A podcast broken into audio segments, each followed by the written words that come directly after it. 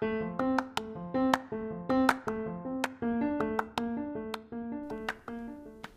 estás en un momento de tu vida en que no sabes hacia dónde vas, tu vida no te satisface, sientes dentro de ti que hay algo más para ti, acabas de encontrar el espacio adecuado para dar ese salto que buscas.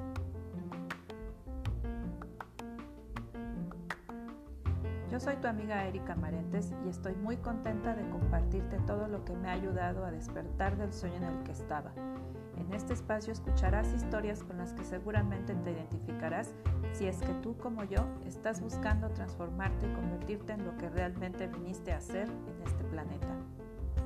Nos adentraremos en las emociones densas o oscuras a tal punto que llegues a amarlas y logres equilibrarlas lo cual te ayudará a alcanzar todos los sueños, metas y objetivos que siempre has querido lograr y no has podido. Descubrirás en ti a ese ser maravilloso que desea ser feliz, vivir en paz y en total plenitud. Bienvenidos.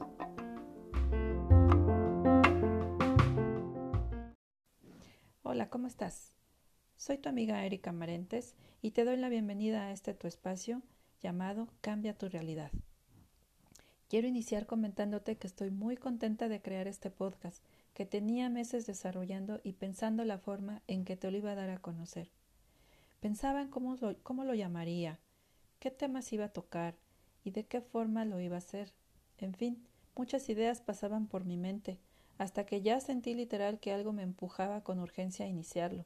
Así que aquí está el primer episodio y lo he realizado pensando en ti y con la finalidad de aportar mi granito de arena para tu crecimiento personal. El día de hoy te platicaré acerca de mi historia para que me conozcas un poquito y comprendas las razones que me llevaron a cambiar mi forma de ver la vida y por ende cambiar mi realidad. Fueron diversos eventos que puedo resumir en pérdidas y todo comenzó a romperse en mi mundo cuando fui despedida de mi empleo hace cinco años. Yo trabajaba en una empresa muy reconocida a nivel mundial en el ámbito turístico, en donde estuve por casi 15 años y donde fui muy, muy feliz. Eh, fue un lugar en donde aprendí muchísimas cosas en la parte laboral, la parte profesional. Fue como mi segunda casa. Ahí conocí a grandes amigos y líderes extraordinarios. Esta empresa me dio la oportunidad de desarrollarme en la parte profesional y también logré independizarme de mis papás y tener todo lo que una persona soltera a sus veintitantos años desea lograr. ¿Por qué fui despedida? te preguntarás. Pues bien, la versión oficial fue por recorte de personal, pues efectivamente hubo un recorte masivo en varias áreas de la empresa. Sin embargo, la versión real fue por mala actitud. Y eso lo pude comprobar un par de años después, cuando quise entrar nuevamente y no me contrataron Recuerdo que cuando firmé mi baja por recorte de personal, me dijeron que a los seis meses podía volver a, ingresar eh, si así lo deseaba. Obviamente eso no pasó. Mm, mm, mucho tiempo después me, me enteré de que la razón fue porque había una recomendación de mi ex jefe para no contratarme nuevamente. Así es. ¿Alguna vez has tenido problemas con tu líder? Pues bien, ahí empezó todo. Hubo un cambio de líder en mi área y todo empezó a moverse. Tuvimos tantos problemas que llegó un momento en que yo ya no disfrutaba lo que tanto amaba hacer. Había días que no quería ir a la oficina para evitar verlo. Lo que me hacía levantarme era realizar mis actividades día a día. En fin, para no hacerte el cuento largo, el tema conmigo era que este jefe era muy controlador, a mi parecer. Todas y cada una de las actividades que yo realizaba tenían que estar cronometradas a tal punto que tenía que pasarle un reporte justificando algún retraso. La verdad, yo no podía trabajar de esa manera. Cuando veníamos de trabajar de una manera distinta, donde tenías la libertad de hacer tu trabajo. Obviamente mi actitud cambió por la del enojo, y efectivamente mi actitud no era buena. Pero nadie puede decir que tenía mal desempeño, eso sí. Mm, lo que fue pasando es que me fui metiendo en un mood bastante denso hasta que ya no se pudo sostener y tuve que salir de ahí. La verdad me sentí muy frustrada, enojada, pero sobre todo me sentía la víctima, pues pensaba que todo era muy injusto. Por mucho tiempo estuve así y ese resentimiento que tenía pronto se manifestó en una enfermedad. Se convirtió, se convirtió en cáncer de mama. Bastaron solo seis meses después de que salí de esa empresa para tener ese diagnóstico. Esto fue para mí un shock. No podía creerlo, sobre todo porque yo siempre he tenido muy buena salud, casi no me enfermaba y me considero una persona muy ágil. Me sentía muy, muy triste, pero sobre todo muy enojada con Dios y con la vida. Nuevamente sentía que era injusto y pensaba en por qué a mí me estaban pasando estas cosas. Yo ya había escuchado acerca de que las enfermedades son causadas por una, emoción mal gestionada y empecé a investigar un poco más lo que causaba el cáncer o por qué más bien era causado el cáncer y descubrí que efectivamente el, el cáncer se manifiesta cuando hay falta de amor, cuando hay mucho resentimiento y te sientes ofendido. Y yo justamente así me sentía. Me hubiera gustado salir de esa empresa con un gran reconocimiento de mi trabajo. También no te he comentado que tuve otras dos pérdidas antes de salir de esta empresa. Me hubiera gustado seguir con la pareja que un par de años antes tenía y también me hubiera gustado tener al bebé que perdí.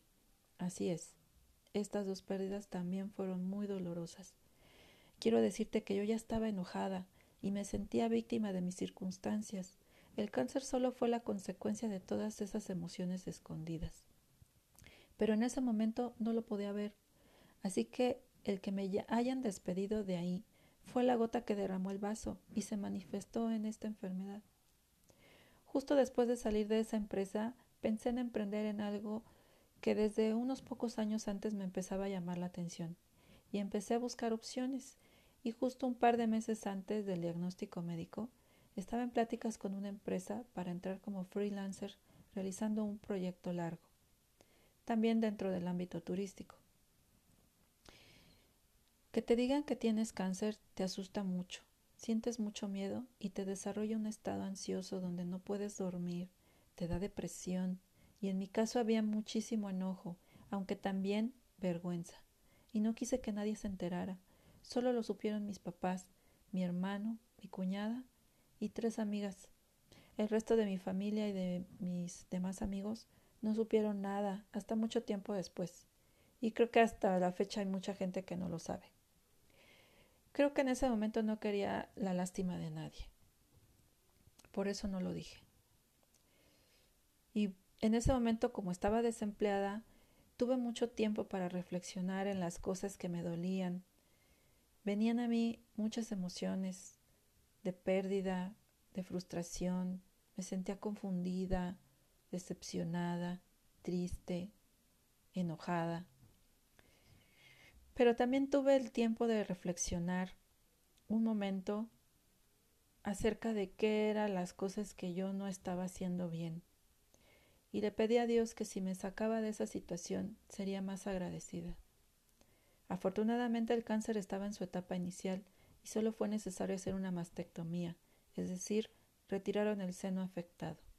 No hubo necesidad de quimios ni radioterapias, radioterapias, así que en un mes ya estaba bien dentro de lo que cabe. Me sentí muy afortunada por ello y agradecida a Dios por eso.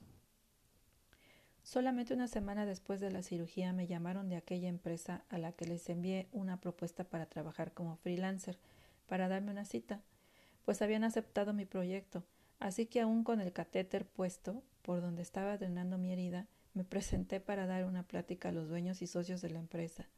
La verdad no quería dejar pasar esa oportunidad.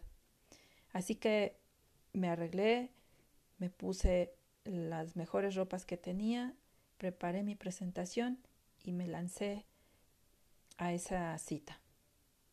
Haber entrado ahí me ayudó mucho para distraerme y sentirme tranquila. Empecé a trabajar con mucho entusiasmo y se valoraba mucho el trabajo que hacía. Sin embargo, ahí me encontré con otro líder que tenía el mismo perfil, perfil del anterior y empezó a haber problemas. Y aunque terminé con éxito el proyecto, ya no hubo oportunidad de desarrollar más cosas ahí. A partir de ahí, a partir de ahí me volvió ese sentimiento de frustración, de enojo y de victimismo. Me decía las mismas preguntas. ¿Por qué a mí? ¿Qué está pasando que todo se repite? ¿Qué va a ser de mí? ¿Por qué no puedo concretar nada? ¿Por qué no puedo tener éxito en nada? Me fui de nuevo para abajo y no sabía qué hacer. Sentía muchísimo miedo y así estuve por dos años. y lo que, se, lo que siempre se repetía eran los jefes controladores, coléricos, gruñones, desde mi punto de vista, claro. Hasta que toqué fondo y estuve muy deprimida. Lloraba todo el día, no quería salir, todo me daba miedo, y así estuve por casi dos semanas. En ese momento estaba tan desesperada que un día levanté mi vista al cielo y le dije a Dios, por favor, ayúdame. Me rindo, no sé qué más hacer para estar bien. Todo me sale mal. Ya no quiero estar así. Quiero estar tranquila, quiero estar feliz, quiero tener un trabajo donde yo me pueda desempeñar y pueda desarrollarme como lo hacía antes.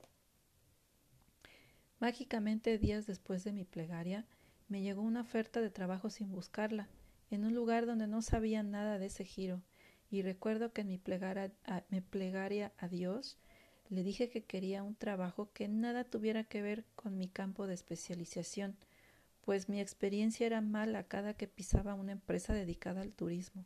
Así que pensé que tal vez en otro tipo de empresa sería diferente. Dios, que es tan misericordioso, me concedió ese deseo. Entré a trabajar ahí y para mí fue muy bueno llegar a esa empresa.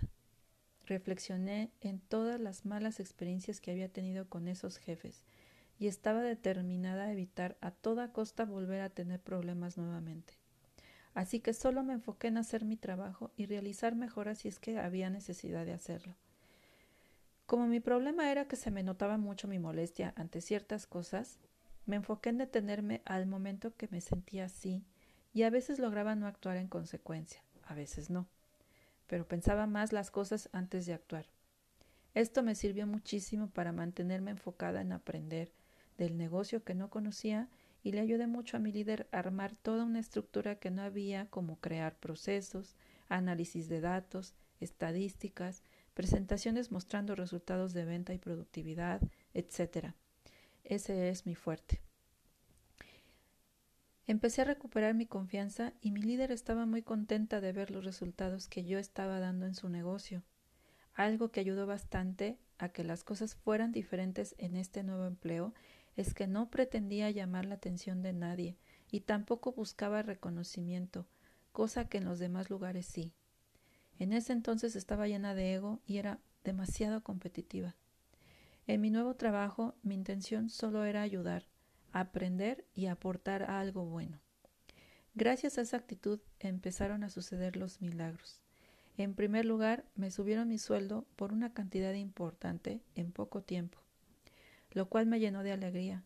Aquí puedo validar el dicho, que no sé si lo hayas escuchado, que dice, ama lo que haces y eso te amará. Pues bien, eso me pasó a mí.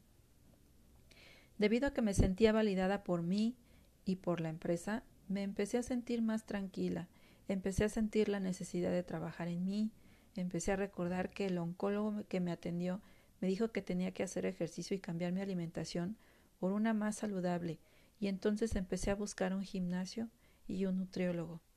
Posteriormente me, empezó a llegar información de superación personal. Había momentos que yo pensaba en una idea y después encontraba algo de eso en un libro o en un video de superación personal. Entonces me di cuenta que si le hacía caso a mi intuición, me sentía mejor. Comencé a adentrarme en el mundo espiritual. Noté que meditar me ayudaba a estar más tranquila, me volví más productiva, estaba más concentrada en lo que hacía, ya no me sentía enojada, me sentía en paz, me sentía feliz, contenta. Conforme pasaba el tiempo, pensaba mucho en todo lo que había pasado y me preguntaba constantemente por qué se me aparecía constantemente ese jefe autoritario y controlador y dentro de mí surgió la idea de que yo no era humilde al recibir retroalimentación. Veía a mi padre en esas personas. Mi enojo era hacia él, porque mi papá era autoritario. Tenía muy mal humor siempre, siempre estaba enojado. Comprendí, comprendí que todo venía desde mi infancia y necesitaba sanar todo eso. Así que devoré libros y videos donde hablaban de esos temas y pude comprender muchas cosas. Todos estos tristes momentos solo querían mostrarme esa parte que yo no quería ver. Pude hacer las paces conmigo misma. Pude ver a mi padre como realmente es y no como yo lo veía. Me convertí en observadora de mis acciones en el pasado y todo empezó a encajar. Todo lo veía más claro y me llenaba de gozo al poder entender todo eso que antes no comprendía. En la época de la cuarentena tuve mucho tiempo para reflexionar acerca de lo que sería de mí en los siguientes años. Dentro de mí había una inquietud de emprender nuevamente, pero ahora quería compartir con los demás que sí es posible tener paz, que sí es posible ser feliz, y empecé a investigar cómo podría acercarme a la gente y dar mi mensaje. Y después de tanto investigar, llegué a la conclusión de que realizar un podcast donde pudiera hablarle a la gente acerca de mi experiencia podría ayudar a otros. Estoy segura que mi misión es ayudar a otras personas a salir de una historia como la mía o similar compartiendo información, situaciones, historias que sienta que pueden ayudarte a reflejarte y tener momentos de iluminación como yo lo tuve y lo sigo teniendo. Agradezco que hayas llegado hasta aquí y me ayudaría muchísimo que pongas un comentario acerca de este episodio y también si puedes compartirlo para que llegue a más gente que tú consideres que le puede servir. Nos escuchamos en un siguiente episodio la próxima semana. Besos y abrazos virtuales.